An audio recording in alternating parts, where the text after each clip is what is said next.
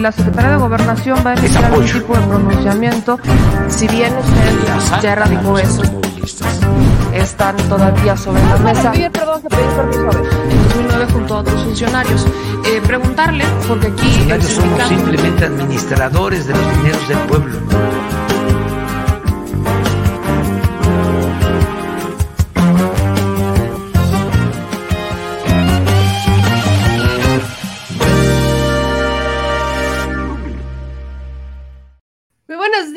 Querida familia, ¿cómo están? Bienvenidos al Detrás de la Mañanera de este miércoles 21 de septiembre. Yo soy Meme Yamel y le voy a informar lo más importante de esta conferencia, lo que usted debe de saber antes de iniciar su día, cómo iniciar el día. Y es que la mañanera es la, es la conferencia que marca la agenda de todos y cada uno de los medios en este país y también, también ha llegado a la escala internacional. Así que conéctese a este programa, vamos a ser breves pero contundentes. Así que yo le pido que me ayude a compartir la transmisión en vivo. Ahorita leeré algunos de sus comentarios, pero échenos ayuda con la manita para arriba, los comentarios aquí abajo y déjeme, le voy haciendo una observación. El día de hoy, en la noche, no vamos a tener programa, no va a haber programa porque vamos a estar volando.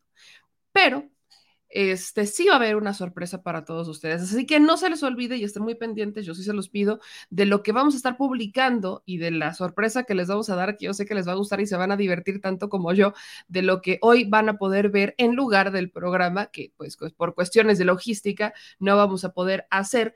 Pero lo que sí es que a partir del día de mañana vamos a andar en Los Ángeles. Así que a toda mi gente que está en Los Ángeles, esté pendiente porque vamos a llegar mañana y ya les estaremos, obviamente vamos a estar haciendo los programas desde allá, el detrás de la mañanera y todo eso, así que estén pendientes de más sorpresas que les vamos a estar dando y eso se los digo y se los adelanto para que vayan pasando la voz, sobre todo para mi gente linda que está en Los Ángeles, que está en California. Yo sé, que nosotros tenemos un pendiente y hay que vernos, así que se las debo y vamos a caerles para poder platicar con ustedes y para poder hacer transmisiones especiales desde Los Ángeles. Dicho eso, vamos a irnos derechito con la conferencia de prensa, una mañanera en donde desmienten a el Universal.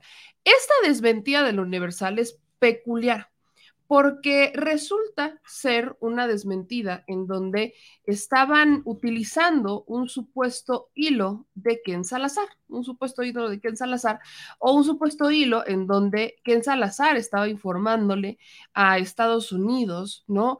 que había documentos y que había pruebas, cables filtrados. Esta es la nota, se la voy a compartir. Supuestos cables filtrados este, que tuvo que desmentir el Universal, por cierto, ¿no? Tuvieron que aventarse la desmentida también aquí, porque fue una columna que salió en este mismo medio, donde aseguraron que habían cables filtrados, donde decían que el ya prácticamente gobernador este, electo, cuasi ya gobernador de Tamaulipas, Américo Villarreal, era pues había sido financiado y estaba vinculado con el crimen organizado. El embajador de Estados Unidos, Ken Salazar, negó esta información. Esto es lo interesante de los medios de comunicación. Es muy interesante porque quien hace la publicación original es Héctor de Mauleón, un personaje que algunos le tenían como un cierto respeto al ser uno de los columnistas o uno de los eh, articulistas e ideólogos quizás más, este, pues llamémosle, pues de los más respetados, si así lo quieren ver, de este país.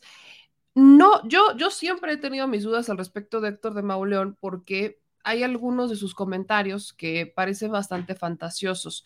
Incluso estos comentarios tan fantasiosos que se han aventado, ellos los vienen manejando como una opinión. No sé si usted se acordará cuando eh, hace un par de meses, llamémosle, estos eh, columnistas estaban mintiendo y mintiendo y mintiendo y venían ya asegurando que supuestamente los estaban espiando desde el gobierno federal. ¿Se acuerda de eso? Donde estuvo involucrado Héctor de Mauleón, Loret de Mola, este, Riva Palacio, estuvieron involucrados los que eran considerados la élite la élite intelectual de este país, los que manejaban las opiniones, los que eran prácticamente quienes podían opinar y quienes podían hacer y deshacer lo que quisieran porque ellos eran como el santo grial de este país.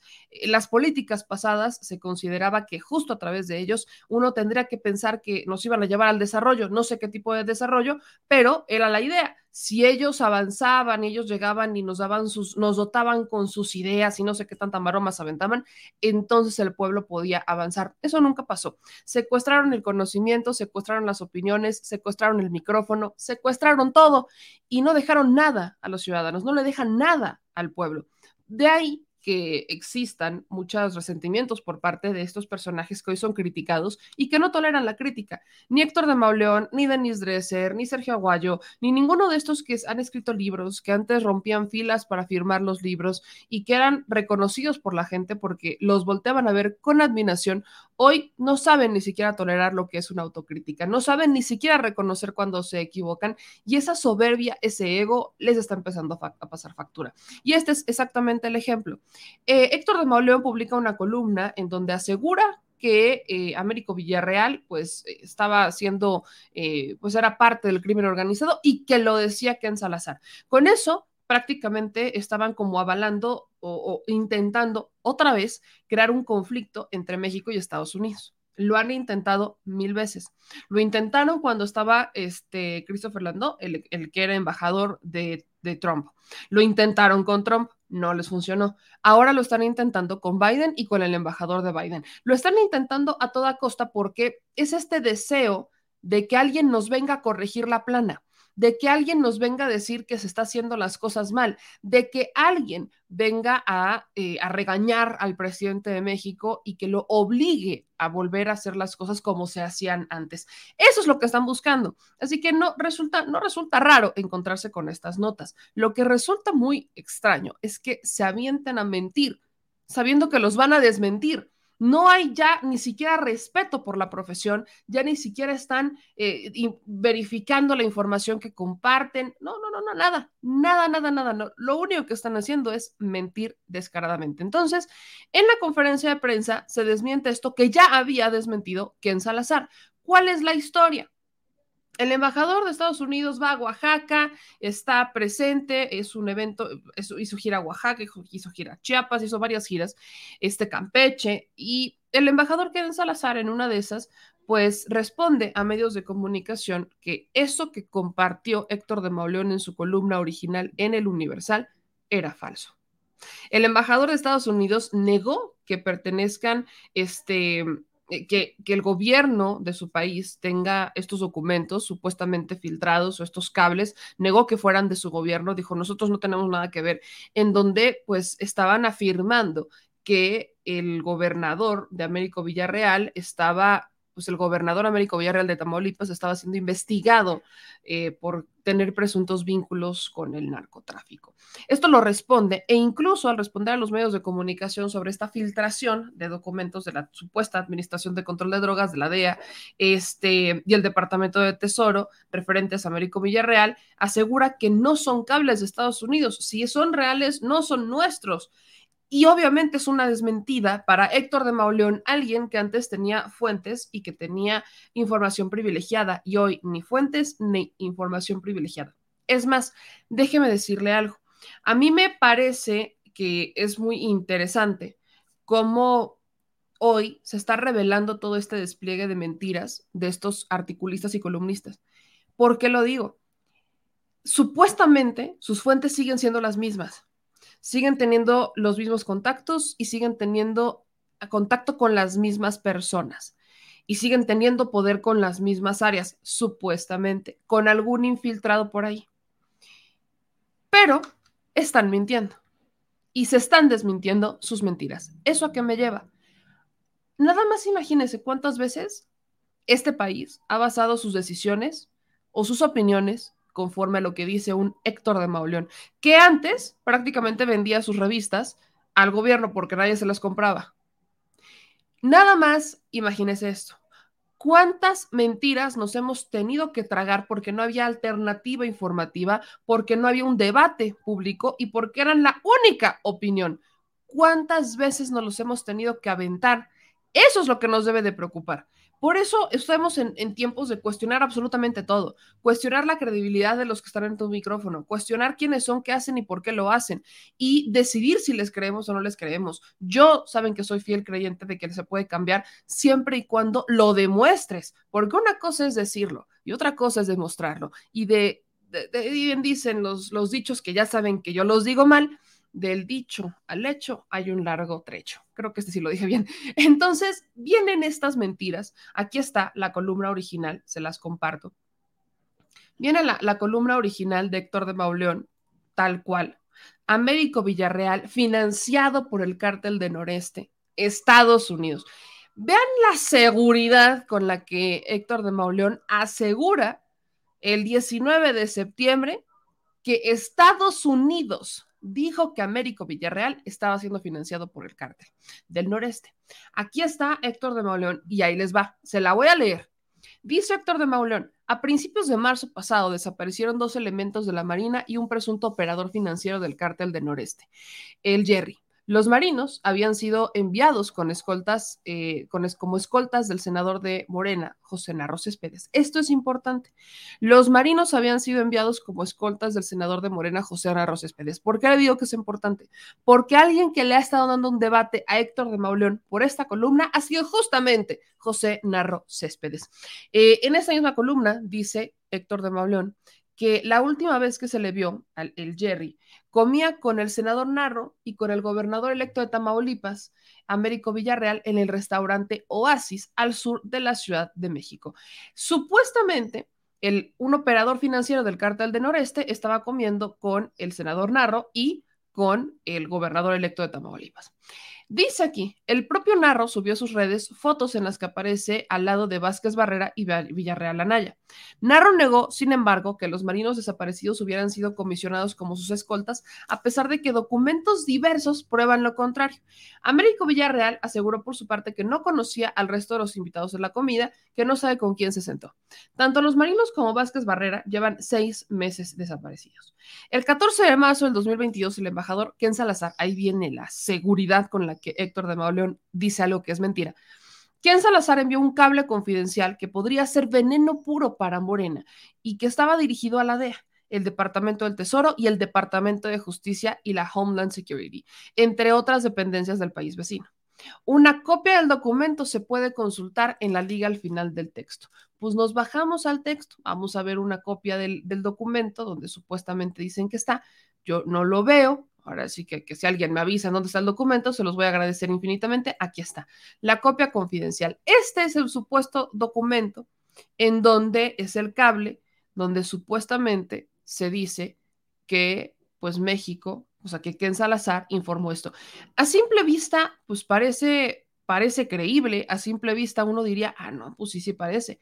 Pero es justamente este documento el que desmiente Ken Salazar. Es este documento. Acá, eh, pues está prácticamente como si fuera, este, pues llamémosle, con los sellos de seguridad, o sea, pareciera, vaya, si, uno lo ve, la neta es que parece real. Ahí está. Parece que, parece que es real. Todo a simple vista, lo dejo entre comillas, parece que es real. Aquí dice Américo Villarreal Cartel Money, que habría recibido dinero del cártel. Aquí está la, una investigación dirigida por la DEA y el Departamento de Tesoro este, en contra de Vázquez Barrera, que desapareció junto con los dos miembros de la Marina, este, pues es, vaya, prácticamente dicen que está relacionado con el lavado de dinero del cártel de Noreste, pero además que es este personaje, Vázquez Barrera, quien habría financiado a Américo Villarreal. Eh, de acuerdo con la DEA, el dinero que se mandó al candidato Américo Villarreal, que lo habría recibido, eh, podría ser mucho más este, el dinero que se le mandó, es del cártel de Noreste, que podía justamente buscar influir en el estado de Tamaulipas. Este es el documento, este es el documento que supuestamente es real es un documento que ahí está, los todos lo estamos viendo, los movimientos, como vienen de Gerardo Vázquez Barrera, las entradas, las salidas, como si esto fuera un estado de cuenta del banco de eh, BP Bank, ¿no? Que es British Virgin, Virgin, Islands, ¿no? Hasta se lo mandaron de las Islas Vírgenes a supuestamente Américo Villarreal, etcétera. Aquí está el documento, son ocho, ocho páginas donde están supuestas transparencias y la supuesta información confidencial. ¿Qué pasó? Acto 2. Esta información es desmentida por el propio senador, el propio embajador Ken Salazar. Acá le voy a poner un video que comparte el senador Narro Céspedes, que por eso le digo que es importante. Lo compartió hace hace, un par de horas. José Narro Céspedes dice, comparto video donde los panistas y Héctor de Mauleón quedaron exhibidos como lo que son, mentirosos, perpetuadores de la estrategia del montaje y el desprestigio. Vamos a ver y escuchar este video. Un reconocimiento a nombre de los ciudadanos de México, un reconocimiento al periodista Héctor de Mauleón, que nos ha advertido que, eh, y que ha dado seguimiento a un caso gravísimo. La columna de un respetado analista, Héctor de Mauleón, ha dejado ver una terrible complicidad entre el crimen organizado y Morena. En los segundos, los cables no son de los Estados Unidos. Preguntarle, señor canciller, aquí supuestamente hay información de que se está investigando en Estados Unidos a un senador, al senador José Narro. ¿Usted sabe algo de eso? Ya declaró hoy el embajador de Estados Unidos que es falsa la información. Esa información es falsa, es clásica, lo dice el embajador, no dice, ahí está ya aclarado que bueno, que sí Un reconocimiento a nombre de los ciudadanos. Ahí está. Ese es el video en donde está el desmentido por parte del embajador Ken Salazar y la opinión también del, del canciller de mexicano. Pero se dan cuenta quiénes son las que están haciendo eco de esta voz. Kenia López Rabadán y Lili Telles. Son las dos mujeres que prácticamente siguen instrucciones, y lo digo lamentablemente porque no deberían de hacer, pero vea, de nuevo el desmentido, escucha el desmentido. Segundo, esos cables no son de los Estados Unidos. Esos cables no son de Estados Unidos. Punto. Así lo dijo Ken Salazar. Esa información, esos documentos no son de Estados Unidos. Punto. Así es como Ken Salazar termina por desmentir a nada más y nada menos que Lili Telles, Kenia López Rabadán, al propio eh, Héctor de Mauleón, o sea, ya les tocó completita el desmentido a estos personajes que de una y otra vez, una y otra vez están mintiendo. Esto es lo lamentable de estas personas que serían como considerados los eh, filósofos del panismo o de los conservadores. Lamentablemente tenemos que escuchar sus voces y ya menos. Eso es lo bueno, que ya las estamos escuchando menos. Ya estas voces cada vez van siendo menos y van siendo menos y van siendo menos, porque son voces que ya, este, vaya, que te desmienta el embajador de Estados Unidos, imagínense nada más eso, que seas desmentido por el propio, por el propio embajador. Quiere desacreditar al presidente. Quizás el quién es quién de las mentiras no te convenza, ¿no? Quizás dices, no, que no sé qué, que, el Liz Vilchis, que no sé qué, no, ¿cómo creen que la voy a creer? Órale, es tu opinión, sobre todo cuando estás intentando desacreditar a esta administración. Órale, pero ya que llegue el embajador a decir esos, y aparte la forma en la que lo dice Ken Salazar, esos documentos no son de Estados Unidos, punto. Y háganle como le quieran hacer. Ese es el problema de la oposición que tenemos. De ahí que el presidente en la conferencia de prensa el día de hoy justamente retoma esta información y habla de una crisis en la que se encuentra el conservadurismo. Habla el presidente que están tan desesperados sus adversarios, que hay una desesperación importante, que prácticamente lo que están haciendo es hasta crear documentos falsos que parecieran creíbles para darle un sustento a la información que tienen y obviamente eh, buscar atacar a su administración a través de este, de este tipo de gobiernos. El presidente dice que obviamente conoce a Américo Villarreal, que conoce a, este, a su familia y que es de lo mejor que le pudo haber llegado a Tamaulipas. Quiero recordarle que esto es importante porque Tamaulipas se ha aventado puro gobernador, puro gobernador que termina en la cárcel, al menos en los últimos años. Gobernador que llega a Tamaulipas, gobernador que termina en el bote. Así que quiero que ustedes escuchen esto que comparte el presidente Andrés Manuel López Obrador, donde incluso citan a Dolia Esteves. Citan a Dolia Esteves que ella también le habría dado como en, un primer momento una cierta credibilidad a la columna que comparte Héctor de Mauleón, pero que ella también dice, pues prácticamente es una información falsa. Doña Esteves, que me tiene bloqueada, por cierto, le mando un saludo aunque me tenga bloqueada. Doña Esteves es una persona que, por supuesto, cuestiona y critica esta administración y lo hace también con un odio. No le cae bien el presidente, no le cae bien la administración. Está bien, es válido, pero lo que no es válido es mentir. Y eso es algo que hemos estado diciendo desde hace muchos meses. Es muy válido que se esté en contra, es muy válido que si tienen argumentos, adelante, los expresen. Pero lo que no resulta válido es que se avienten mentiras para intentar justificar sus puntos y para intentar como, como prácticamente eh, darle un, pues un argumento a lo que ellos están diciendo. Entonces, ahí le va, ahí le va eh, lo que dijo el presidente Andrés Manuel López Obrador, que justo estoy, justo, justo que es, es, es, muy importante que ustedes escuchen lo que dice el presidente, sobre todo cuando pues comparten esta información. Vea y escuche. La descomposición eh, que están padeciendo los eh, conservadores y los que dominaban antes están muy desesperados y están cometiendo muchos errores en la desesperación.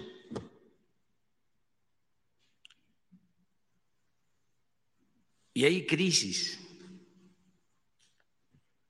en los aparatos del antiguo régimen, los aparatos de control y de manipulación.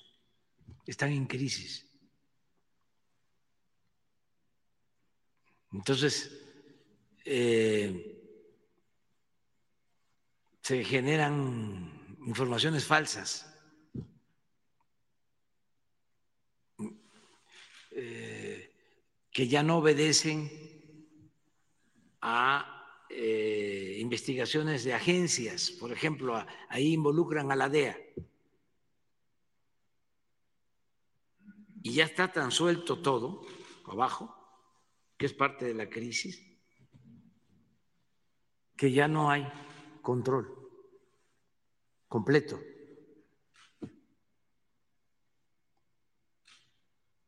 Entonces, pueden filtrar información sin que se den a conocer esos informes arriba o a las autoridades superiores. Me consta que cuando lo del general Cienfuegos, ni el procurador de Estados Unidos sabía.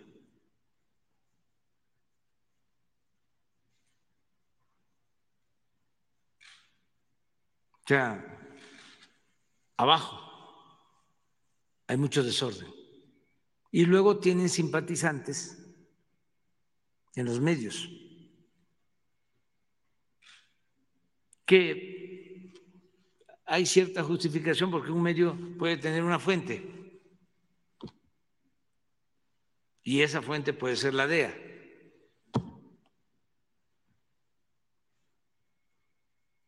Y hay medios que tienen mucha relación con estas agencias. Entonces sale una nota así. Y puede ser que esté inventada completamente o que sea este, parte de una filtración de una agencia.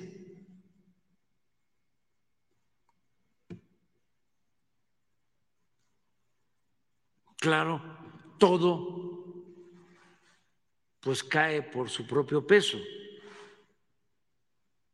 porque en este caso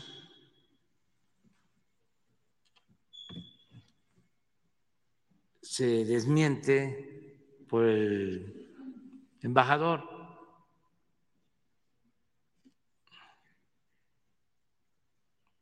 Me llamó la atención porque hasta Dolia Esteves pon su Twitter.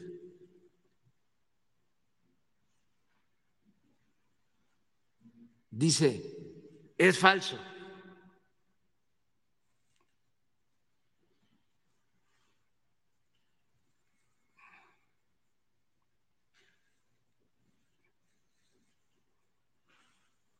Que es interesante ¿eh? el tema. Ahora, eh, hay que ver quién da a conocer la información, quién la retoma. Ya lo del Senado, pues eso tiene que ver con la politiquería. Y digo esto porque está por resolverse lo de la calificación de la gubernatura de Tamaulipas. Y están apostando pues los que perdieron a que se anule la elección. Y usan usan este todos los medios y mienten como respiran y además están desesperados por este, su circunstancia, pues pasan estas cosas. Pero hay que tener este, paciencia, tranquilidad, porque la verdad siempre eh, se abre paso y llega hasta el último rincón del país. Hay que apostar a la verdad. La mentira es reaccionaria, la verdad es revolucionaria.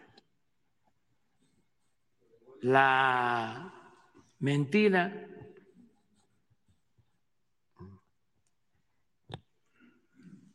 es de, del demonio. La verdad no. Entonces, eso es sencillo. No, es una respuesta que a lo mejor no es de ella, pero ella dice que es una mentira. Sí.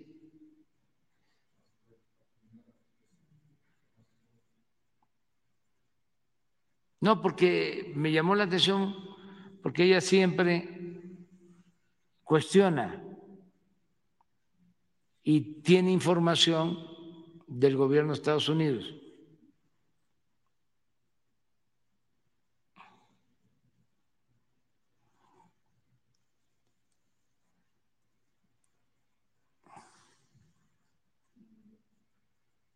A ver si está.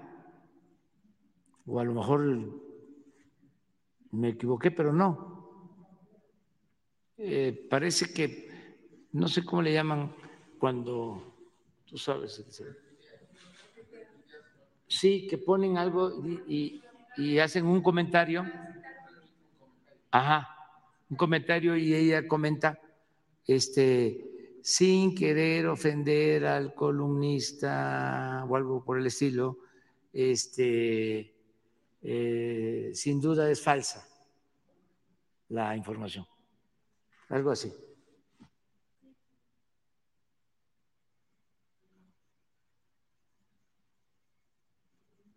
¿Cómo le llaman cuando es falsa? Tienen en inglés. Fake, fake. No, fake, fake, fake. Le pone así. Fake. Eso fue ayer.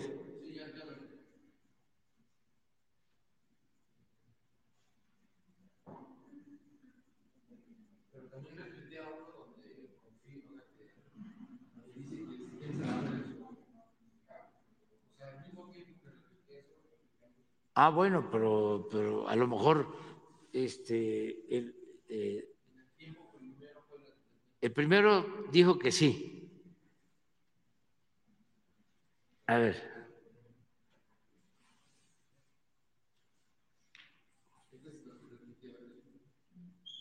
Ese es. Este es el que yo vi. Entonces, cuando ella lo dice, pues entonces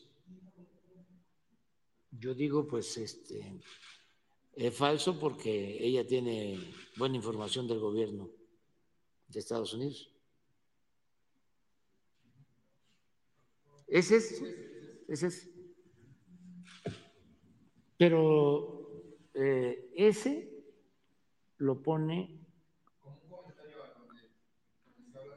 a donde se habla de la nota. A ver, ponlas.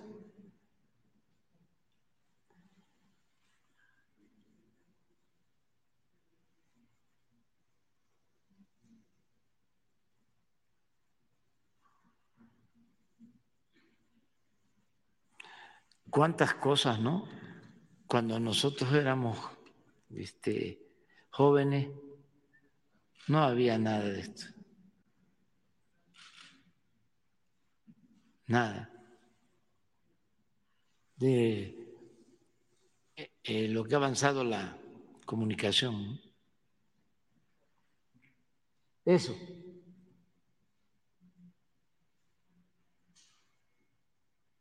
No, no, no, no.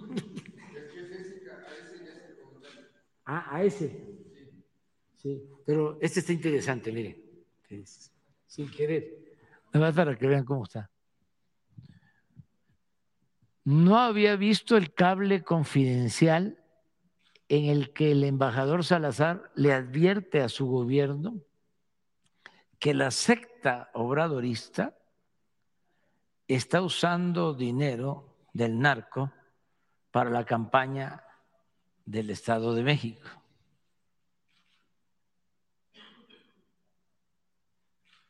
Ya sabía que Obrador está construyendo un narcorégimen militarizado.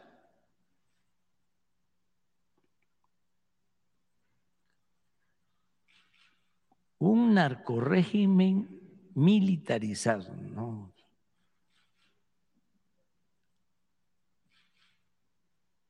Pero leer esto es perturbador. y es, son los cables.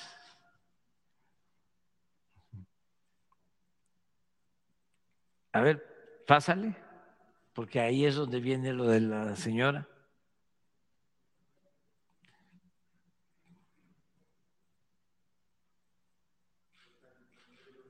¿A dónde está? Aquí. En aras de la verdad, cabe decir que es un documento apócrifo. Fay. Lo digo sin afán de menospreciar el trabajo tan eh, honesto, cuidadoso, objetivo del columnista, ni de favorecer a nadie. ¿Quién se disculpó?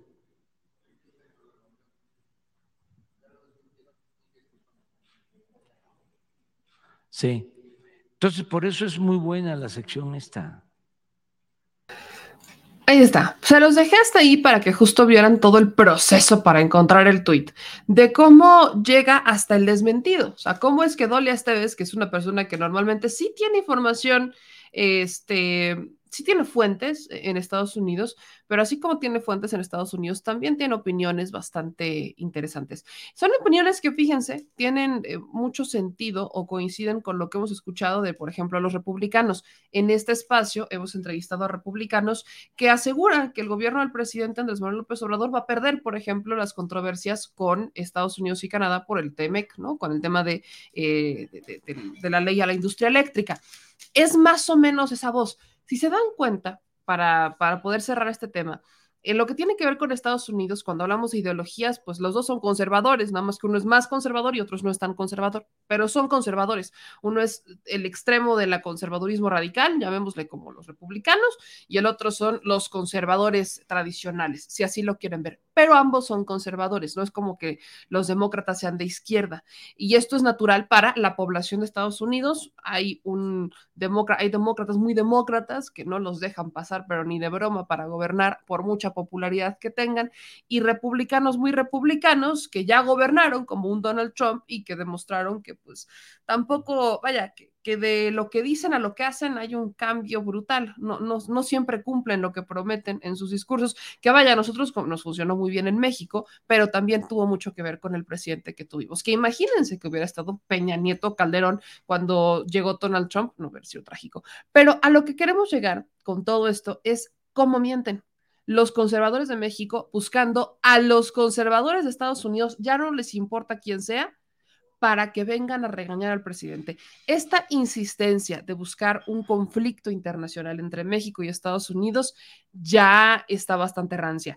Ya no les funcionó con Trump, no les va a funcionar ahora con este con Biden, pero insisten, Pese a las diferencias que pudieran existir por el TEMEC, no hay una división, al contrario, hay gobiernos unidos, hay republicanos que reconocen lo que está haciendo este gobierno, aunque estén en contra de muchas otras cosas, pero reconocen, por ejemplo, el transísmico, reconocen ciertas obras que por supuesto les van a beneficiar. Creo que también hay que empezar a quitarnos las caretas y que empiecen a ver que esto se trata de intereses Estados Unidos va a defender sus intereses a capa y espada y eso significa defender a sus empresas. México va a defender a sus intereses y por primera vez tenemos un gobierno que está defendiendo a sus empresas, sino que está defendiendo a sus pueblos, a su pueblo, a los ciudadanos, a los soberanos.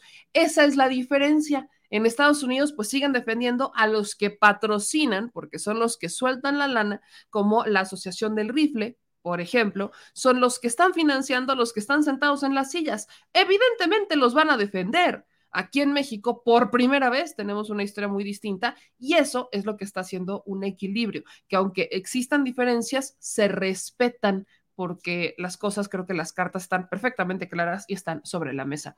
Consejo para el Universal, que ya van varias.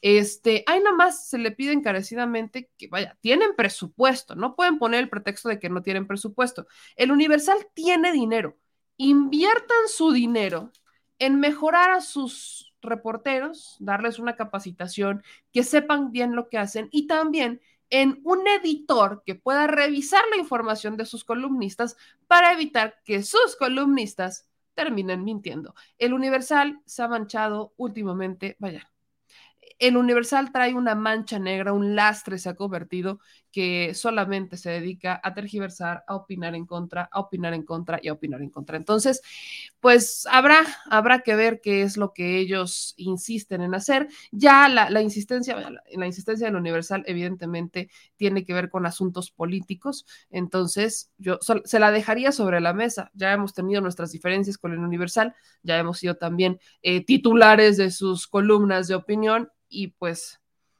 aguas. El peor error está en sus columnistas, la están regando. Ya se les desmintió varias veces. Tantita vergüenza, oiga, tantita vergüenza. Y nomás se les pide tantita vergüenza por piedad de Dios. Pero bueno, regresando con la información que hay en esta conferencia de prensa, ahí le van otros dos temas que considero son importantes para mencionar. En esta mañanera de este 21 de septiembre, también se habló del caso de Mexicana. Si usted no se ha enterado, en el aeropuerto, en la Terminal 1 del aeropuerto de la Ciudad de México, ellos tenían una, pues habían ocupado unos espacios para vender artículos y de esa manera, pues ellos eh, tener algún sustento. Eh, se los quitaron. Ya fueron completamente desalojados, el área está completamente vacía y hay un cuestionamiento, esto lo hace Hans Salazar, que hace esta pregunta en la mañanera relacionada con, pues es que ellos dicen que no se les avisó, que no hubo ningún acuerdo y que simplemente llegaron y los quitaron de la noche a la mañana. El presidente Andrés Manuel López Obrador dice en el caso de Mexicana de Aviación que pues habla de la historia de Mexicana, habla de cómo, pues lamentablemente, ellos fueron este, utilizados como una moneda de cambio, habla de los intereses privados que vinieron con la administración de Fox y también con la, con la de Calderón, pero cómo es con la administración de Fox, donde particularmente se, pues, se le entregaron las, las, este, estas empresas, tanto mexicana como en su momento este, Aeroméxico, entre Calderón y Fox, terminan entregando estas empresas a los privados, se las terminan regalando, fue un ofertón, se las terminan dando porque los empresarios que ahora son los que estarían detrás de la destrucción de ambas aerolíneas, literalmente apoyaron sus administraciones, no hubo un apoyo económico importante a estas este, campañas de los panistas y por eso los están beneficiando.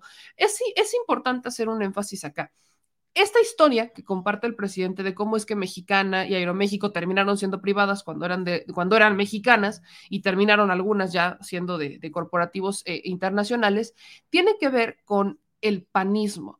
Los panistas surgen justamente para apoyar a los empresarios. Recordemos el origen de los panistas. Ellos nacen para estar en contra de, los priistas, nacen para estar en contra de un Lázaro Cárdenas con una expropiación petrolera, nacen para defender a las empresas que habían salido perjudicadas a raíz de políticas de soberanía, políticas de beneficio interno, políticas del beneficio de las mayorías. Así nace el PAN. De ahí que resulta bastante ilógico cuando tenemos a los panistas diciendo, no, es que nosotros estamos muy preocupados por los pobres. Nunca les han interesado los pobres, o al menos no de la manera en la que lo dicen en los discursos. Esto es importante entenderlo bajo el contexto actual del Partido Acción Nacional, donde apenas hace unas horas acaban de perder a un senador, que tampoco es una gran, un gran elemento que haya integrado Morena, pero que se integra a las filas de Morena justamente para hacer el enlace con los empresarios. Eh, los panistas son el enlace con los empresarios porque los defienden, porque les están, les regalaron pues prácticamente tierra. Cedillo también lo hizo, era priista, pero con tintes de panista, que no se les olvide que Cedillo terminó dándole la bienvenida a Vicente Fox y no a un priista como era la vieja usanza. Esto es importante recordarlo para las nuevas generaciones, generaciones como yo, que nos enteramos de esto no hace mucho, ¿eh?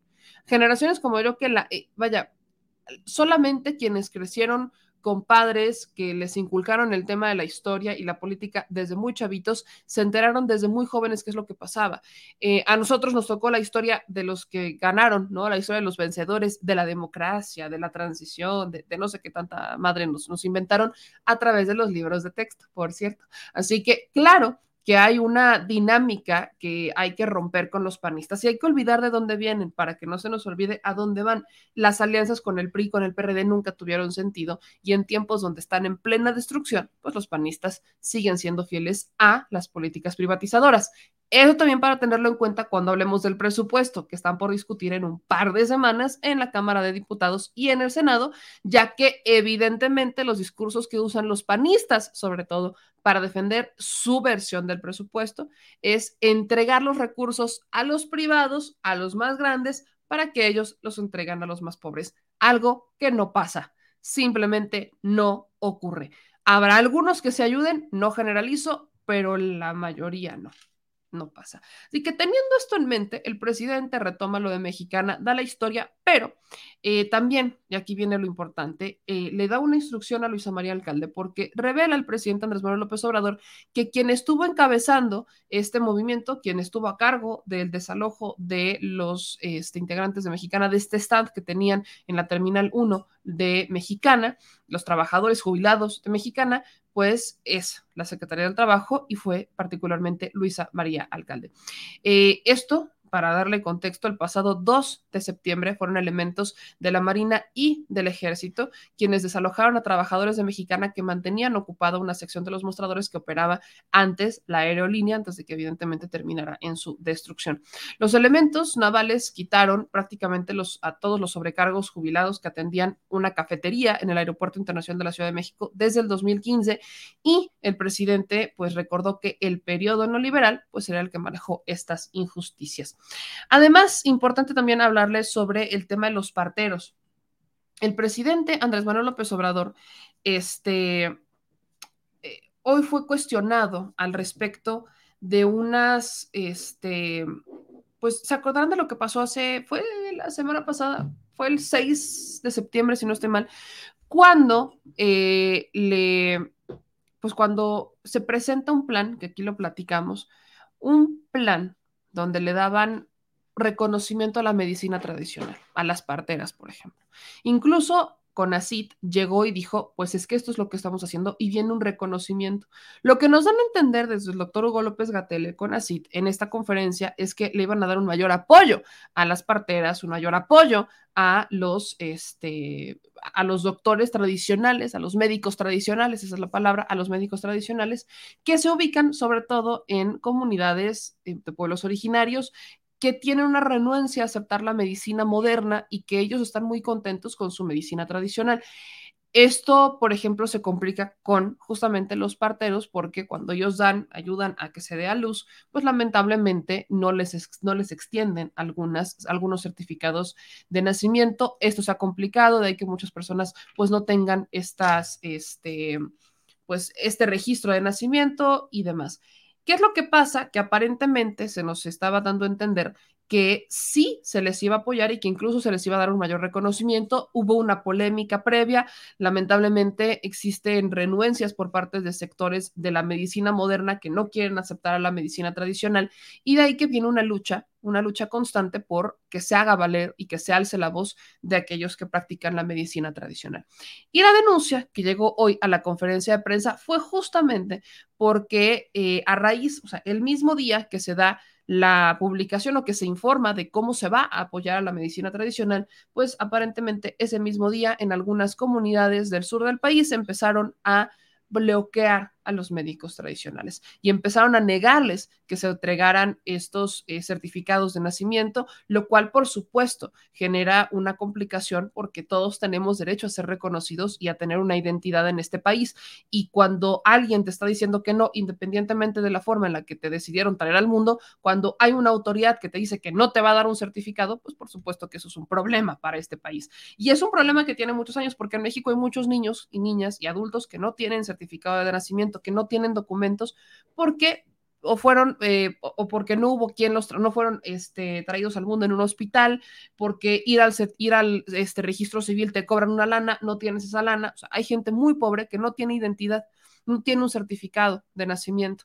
Es importante resolver ese problema y de ahí que el presidente también pues le pide a la Secretaría de Seguridad que revise esta situación porque no, no le resultaba lógico, de hecho, al presidente que el mismo día que se publica o que se informa que van a darle un mayor reconocimiento y apoyo a la medicina tradicional, ese mismo día empezaran a obstaculizar algunos eh, médicos o algunos partes administrativos en las regiones del sur del país a aquellos parteros o parteras que estaban trayendo al mundo personas y que no les querían dar los certificados de nacimiento. Habrá que ver qué pasa. Creo bueno que se hicieron estas dos denuncias porque son temas que preocupan. Pero fíjese, de esta denuncia que hacen, también, y aquí hay un debate, que es un debate para las mujeres, lo digo así, es un debate para las mujeres.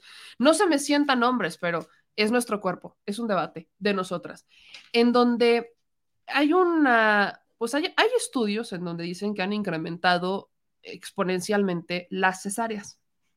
Y hay quienes están en contra de las cesáreas. Hay casos en donde no son necesarias las cesáreas, pero pues las mujeres no quieren el dolor y dicen, Ingesu, a mí me abres. Eh, Aquí el debate es para justamente las mujeres. Obviamente es mucho más sano y natural y una recuperación más rápida traer a un ser eh, de forma natural, pero es doloroso, muy doloroso. Y hay mujeres que no están dispuestas a aguantar el dolor. Eso quiere decir que les ponen medicamentos, que, las, este, que les ponen para calmar el dolor y que por supuesto terminan eh, llegando a la cesárea. Yo quiero preguntar, yo no me encuentro en esa situación todavía, ya me encontraré en su momento, pero pues cada, cada, cada mujer tiene derecho a decidir. Hay situaciones externas que te obligan más allá de lo que tú quieras, pero hay un debate ya que se está cocinando en las esferas médicas sobre cómo deberían de parir las mujeres si por cesárea o natural. Así que yo quiero escuchar las voces de las mujeres que nos siguen en este espacio.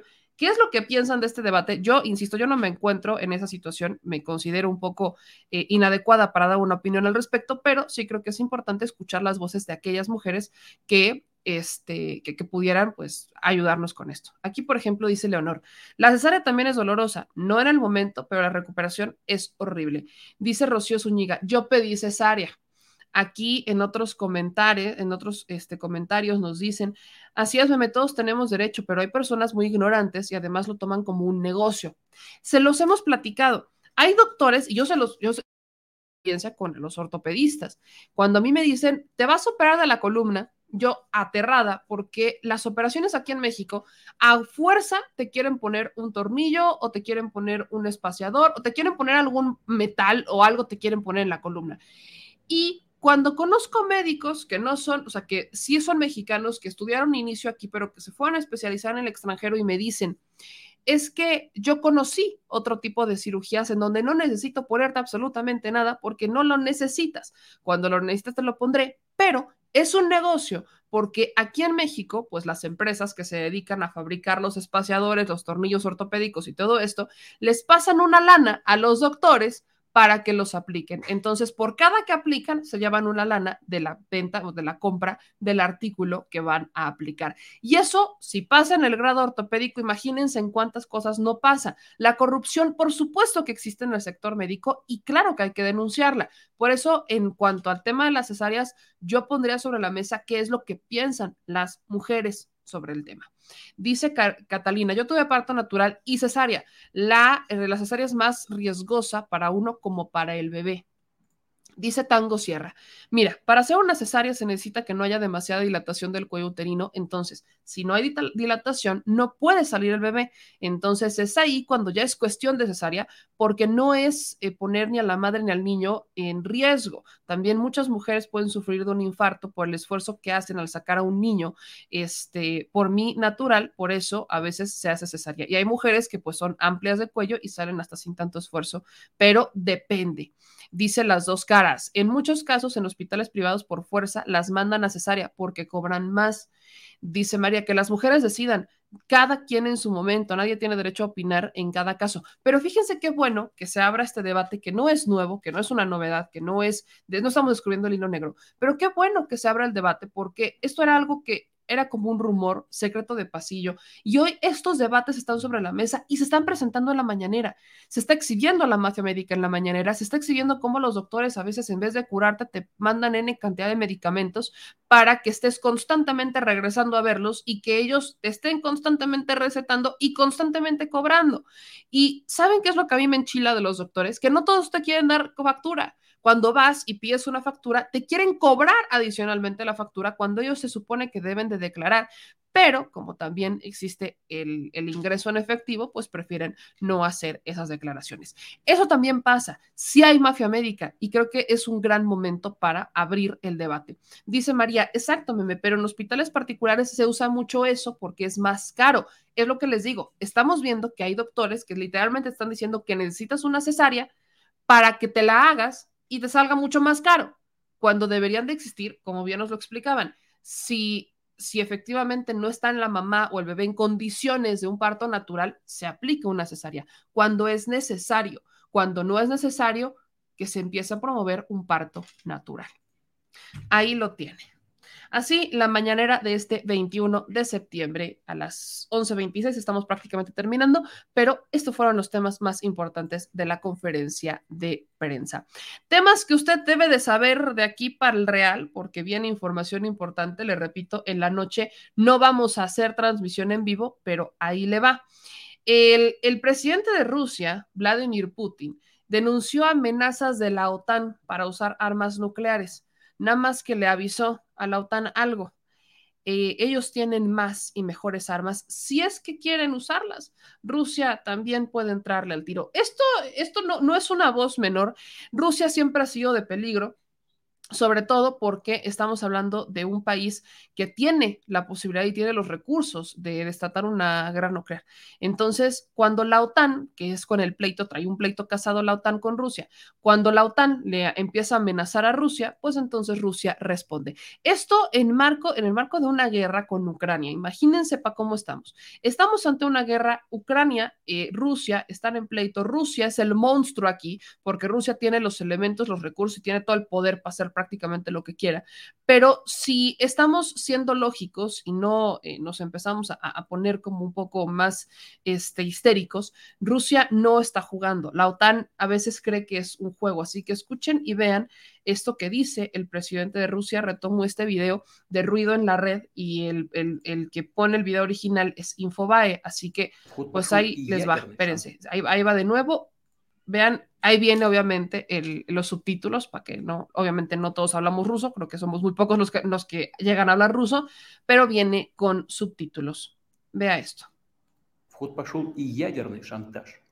Речь идет не только о поощряемых Западом обстрелах Запорожской атомной электростанции, что грозит атомной катастрофой, но и о высказываниях некоторых высокопоставленных представителей ведущих государств НАТО о возможности и допустимости применения против России оружия массового поражения, ядерного оружия. Ahí está. Ahí está el, el, presidente de Rusia diciendo, ahí nada más les recuerdo, por si se les había olvidado, que tienen declaraciones sobre Rusia, que nuestro país pues también tiene una variedad de armas de destrucción, así que si la OTAN me amenaza, yo respondo. No, no, es, lo, no es lo mejor en estos tiempos, debo, debo de decirlo, así que otra información que usted debe de saber es que hay protestas, hay, hay, bloqueos en insurgentes, hay bloqueos en reforma, porque hay normalistas, estos son paisanos míos, normalistas de Puebla, que están realizando protestas. Estas protestas las están realizando en la Ciudad de México.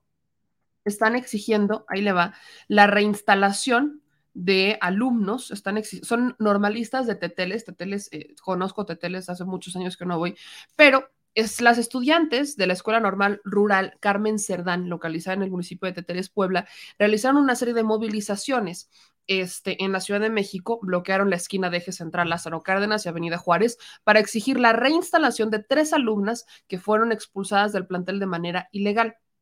Están demandando a este, la renuncia del director Antonio García Ordóñez, también de la subdirectora Leticia Martínez Barrientos, el subdirector administrativo Emilio Guerrero Becerra y la responsable de almacén Teresa Vara González, a quienes acusan de cometer las faltas administrativas.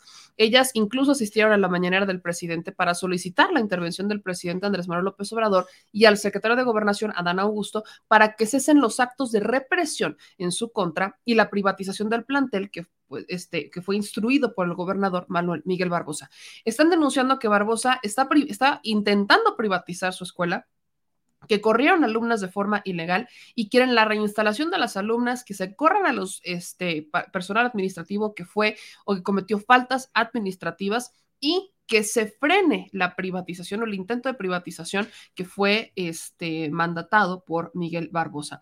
Recordaron que en junio del 2021, con motivo de la exigencia de mejores condiciones de estudios, 32 alumnas de la institución fueron detenidas ilegalmente, junto con nueve estudiantes de la Escuela Normal Rural de Ayotzinapa, Guerrero, Amilcilco, de Morelos y este, también de Tripetío y de Michoacán, a quienes y denuncian haber sufrido tortura, violencia sexual y tratos crueles.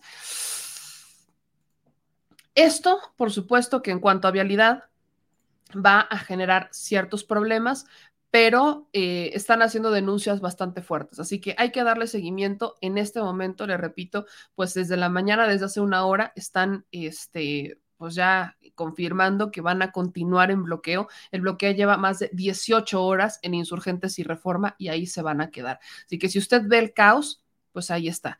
Este, de, por estas eh, chicas, ellos también pues están denunciando que hubo pues una pretensión de desmantelar y privatizar la escuela y que las chicas que pues realizaron las protestas fueron despedidas o fueron expulsadas, esa es la palabra, de la escuela por hacer protestas y alzar la voz.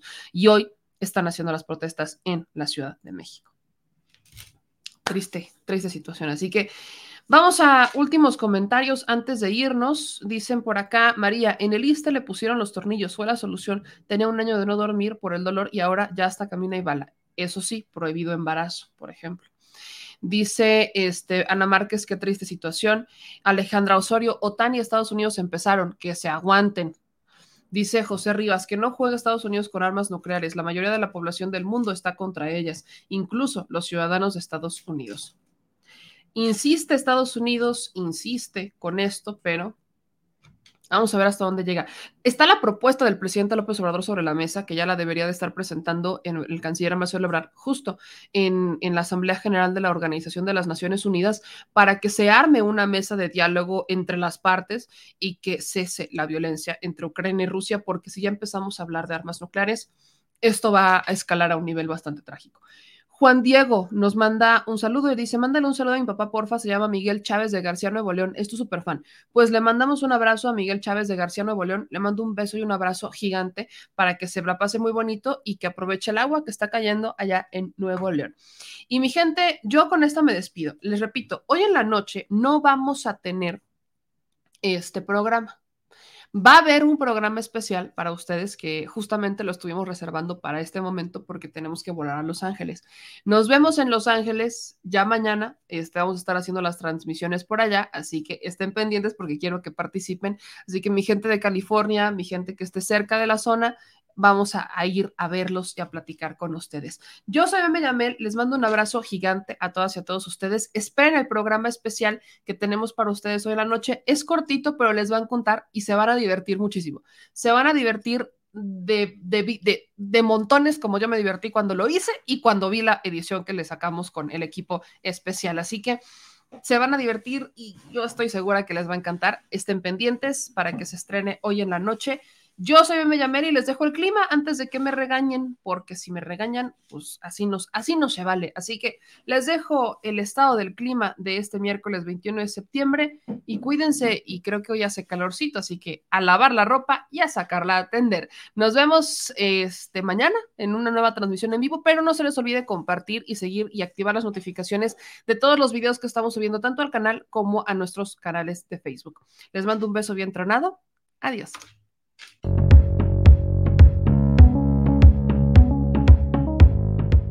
El Servicio Meteorológico Nacional de la Conagua le informa el pronóstico del tiempo.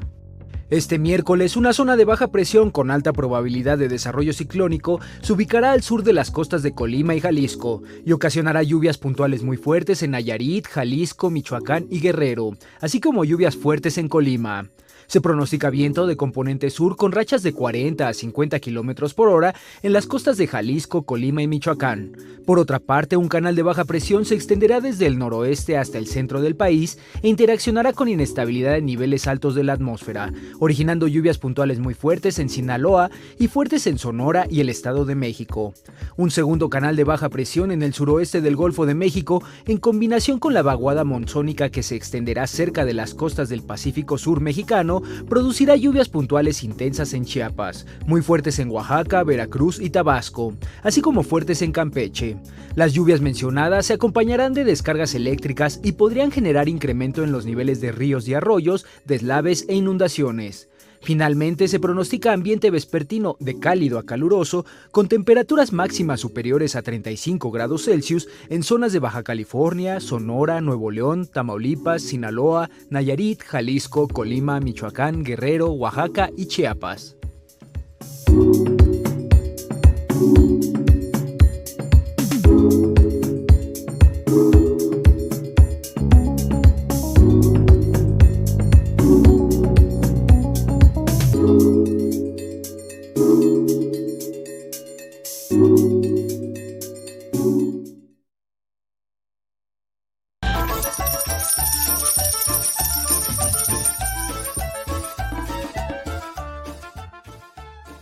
Chile.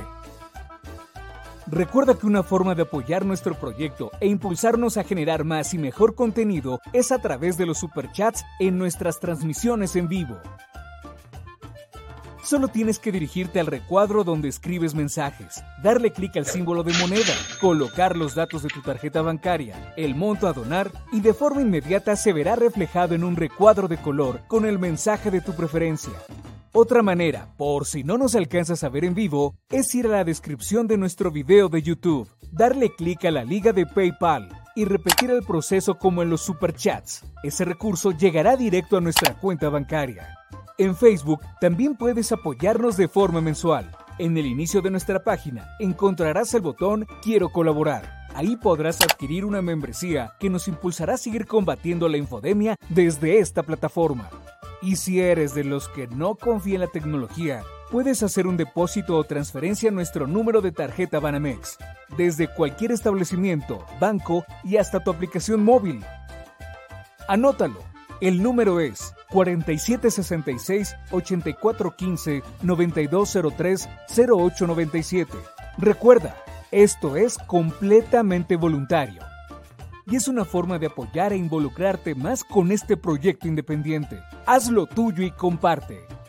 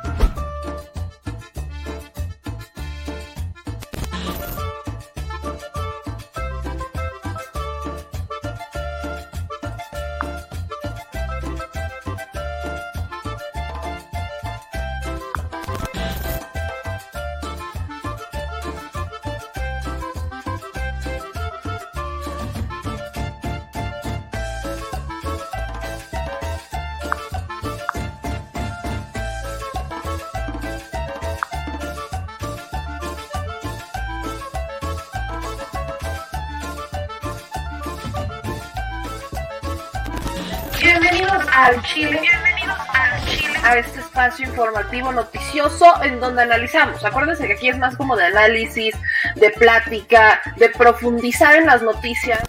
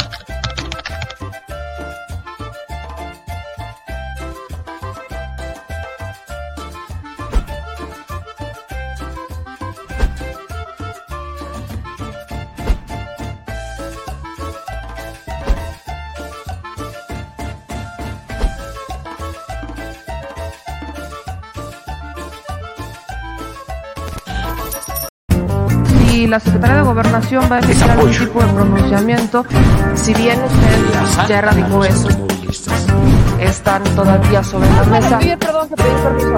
En 2009 junto a otros funcionarios. Eh, preguntarle, porque aquí Funcionarios somos simplemente administradores de los dineros del pueblo.